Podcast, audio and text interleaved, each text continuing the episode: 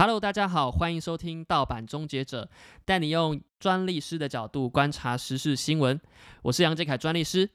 那么今天的这一集比较特别，算是一个新的企划，叫做“百业杂谈”。那什么是“百业杂谈”呢？其实我一直来，呃，就很想要去写一些关于各行各业，呃，譬如说小吃店啊，呃，像今天这一集讲的设计师、发型设计师啊，一些比较。呃，生活化的产业，究竟这些产业会有什么样智慧产权的问题？那因为现在开始做 podcast 了嘛，所以写文章这件事情本来就比较花时间。那 podcast 呢，它这个好处就是我其实不用花太多时间去编辑，而是用直接口述的方式，呃，可能进行一些访谈，跟这些创作人或者是今天要讲的这个发型设计师。那因为今天呢，其实我花了一点时间去。剪了个头发，那在剪头发过程中，其实有些人会很喜欢跟设计师聊天，有些人是不喜欢的。那今天呢，我刚好聊一聊，就跟设计师聊到说，哎，像你们这样子的一个行业，会有什么跟智慧财产权有关的问题，或者是一些，或者是一些，呃，可能是应该是一些秘密吧，就是他可能会有一些 know how，一些 make up，一些跟智慧财产权值得用智慧财产权法。所保护的一些秘密，那当然听到这边可能大家觉得说，哎呦你是疯了，跟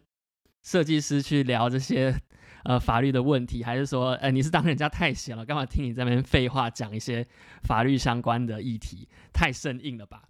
那很高兴呢，应该说蛮幸运，其实我今天遇到的设计师他真的蛮健谈的，而且他还很愿意跟我分享一些我我以前完全不知道的呃事情，譬如说。剪头发也有分很多种剪法理论，呃，以及派别。譬如说，呃，剪法派别它可能是有些是呃传自沙宣的派别，沙宣的派别就是比较英式的。那因为英国之前是有统治过香港，那香港那一阵子在台湾呃剪法还没有那么盛行的时候，其实是比较偏日系的派别。那那时候，呃，香港在发展的过程当中，就有一些老师会来台湾，然后就去教学，教呃这个香港。那时候港片很流行嘛，所以相对的这些明星，我们看到的这些明星，他的头发其实也都是香港的呃理师理发师去做设计的。那香港因为受过英国统治，所以英国那边是沙宣的系统，所以在台湾也有沙宣派别。那刚刚有提到就是。在沙宣来之前呢，这个派别来台湾之前呢，他其实是呃在台湾其实是偏日系的，就是有点传统的那种呃日式威廉啊，然后或者是比较这个偏家庭式的礼法，那是比较日系的。那除此之外呢，当然也有一些是现在比较流行的，它可能是呃韩系染染烫，因为呃其实韩国它也是种了很多样的呃不同的系统去发展成他们自己的。呃呃，自己的这个理论嘛，那其其中比较有名的就是他们的日日韩，呃，应该说他们的韩式的烫法跟染法，他们是比较厉害的。也就是说，我们常看到可能，呃，他们染头发会染很鲜艳的颜色，然后又带一点柔，不会这么不会这么的抢色。OK，好，那除除了这个之外呢，呃，我们还有聊到，譬如说什么呃剪头发，他可能要剪三角形啦，或者是。正方形的，所以我我听到这些其实都还蛮惊讶，因为既然这个设计师愿意跟一个客人聊这么多，然后我同时间呢，我当然也会有跟他聊说，呃，著著作权啊，这个商标或者是专利，他也很好奇来跟我问这些事情。那最重要的呢，其实我是想要从他这边得到一些，究竟呃，身为一个理法的设计师。他在工作上会不会有一些智慧财产权上面的需求？应该是说，其实我想要挖掘是哪一些东西是他们想要保护的，只是他们没有去意识到这件事情。其实打个比方，像是呃颜料的配方，这个染头发的一些药水的配方，或者是说依照每一位客户他的发质的不同，他的发型的不同，还有他的年纪的不同，所以他去调配。染头发的颜色，或者是这些药水的时候，它都会采取不一样的比例去调配。那这些配方呢，都是它的秘密，也就是我们可能如果它有进行一些适当的防密保密措施的话，它其实可能是有经济价值的，它是可能会构成营业秘密法上面被保护的对象。我们之后可以讨论一下营业秘密它的呃要件。那除此之外呢，其实它可能还有一些像是呃它的课程，他们称作是一个教程，就是每位设计师他们都会有自己属于自己一套的教学方法。那这个教学方法呢，其实对他们来讲非常的重要。呃，或许有些工作室他们可能，或者是这个 studio 他们没有这样子的教法，他们这边呢是非常建，就是推荐他们自己去创造自己的课程，那去传承你的剪头发的方式，你染头发的方式。那他有说这样子的一个课程啊是比较比较保密的，就是只有他自己知道的，那不希望可以。不希望外流出去的一个内容，所以我觉得这两个是我今天在跟他讨论、跟他对话的过程当中学到蛮多的。其实这个行业真的是非常的呃靠技术跟靠经验值。那今天帮我理发的这位设计师呢，他叫做张世成，他在台北市大安区的一间叫做黑鹅磨砂的沙龙工作，黑色的黑鹅，天鹅的鹅。摩登的摩，然后沙龙的沙，那他真的是，其实他真的非常专业，在处理这个头发上面，他还会先摸你的这个头型，因为你知道头型它其实会影响到你在剪头发上面，你要去采取什么样的方法去剪，然后剪出来不会说好像月球表面的东东一个疤西一个疤，然后在表面上处理的不完整，所以。其实他是我见过最仔细的一个设计师，他也为这些很多很多这种模特啊，或者是一些平面拍照的这些人士去做造型设计，真的蛮专业的。那其实我们刚刚前面有讲到说，我觉得他们最两个最重要的事情，其实就是染头发它的配方，跟这个可能烫头发它的药水怎么去调配，以及它的课程。怎么去做保护？那再来当然是一间店，它的商标是不是有做保护？他们的这个品牌是怎么去做保护的？那所以呢，其实我这边想要跟各位分享的是说，呃，有很多东西是我们可能无意识会去忽略掉的。就是说，你一个工作做这么久，那很多东西你可能是习以为常了，那也会当做是理所当然。那我就跟这位设计师说，其实。那些东西都是非常有价值的。那如果呢，你愿意多花一点时间的话，其实很多东西是可以创造出更多呃价值、附加价值的。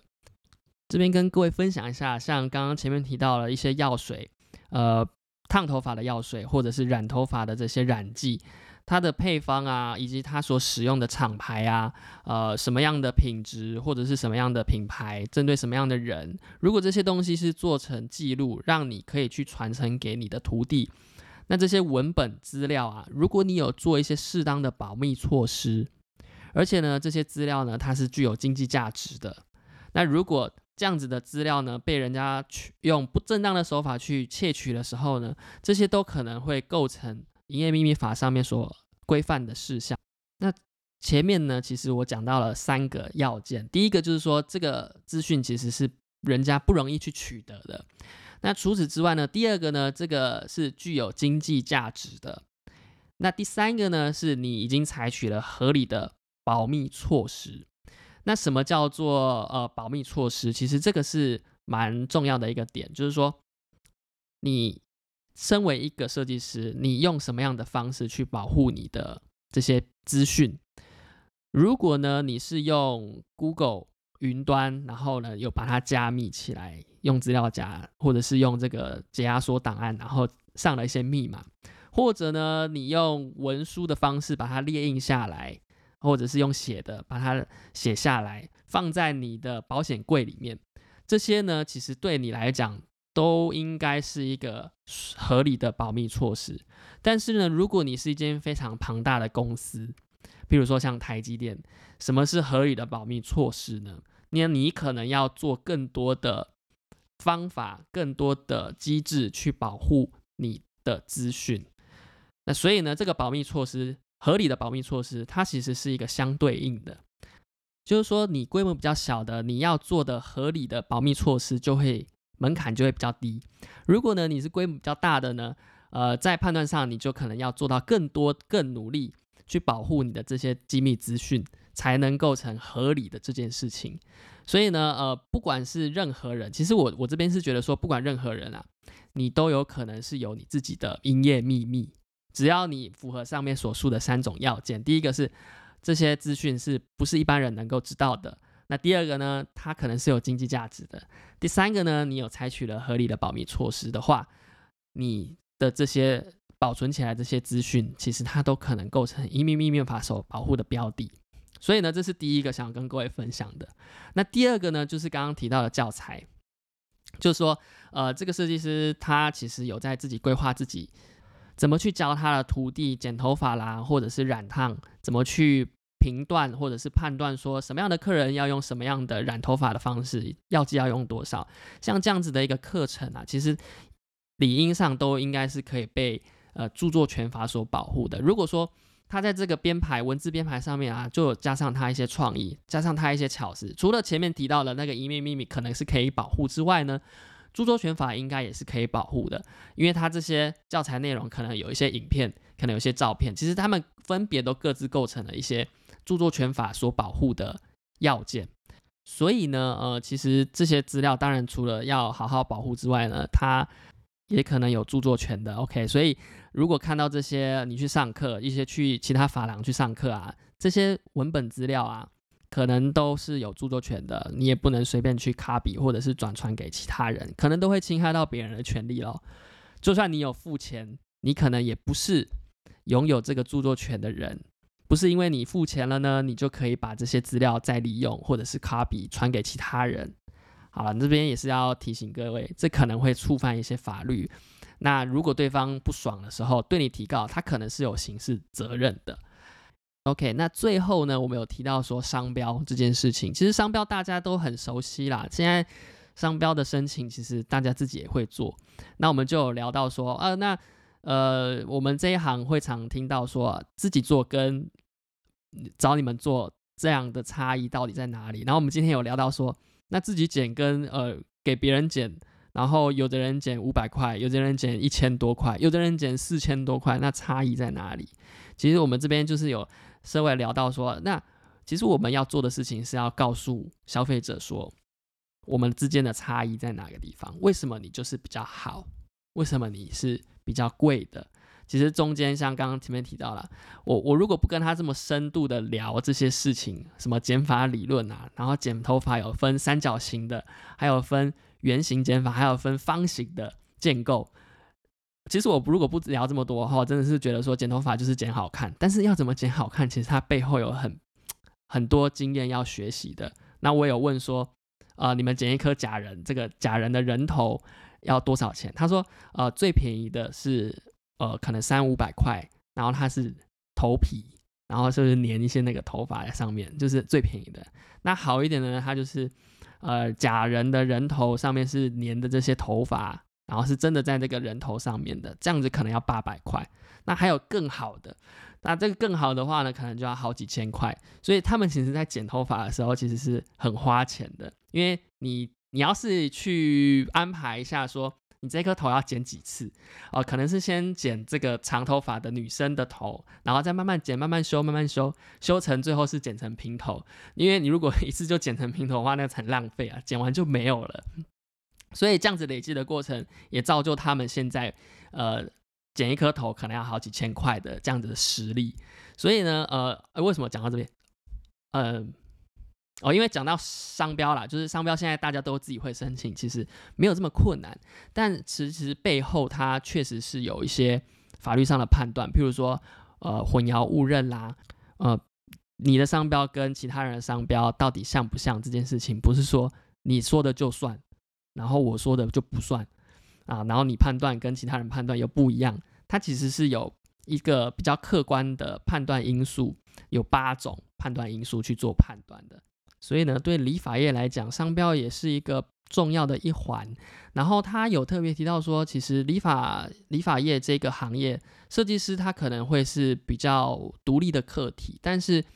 呃，对于一间设计公司或者是工作室或者是沙龙来讲，它可能又是一个群体。所以在品牌上面，他们一下要做自己的品牌之外呢，他也要做呃整个公司的品牌。那商标当然是不可多提啦，就是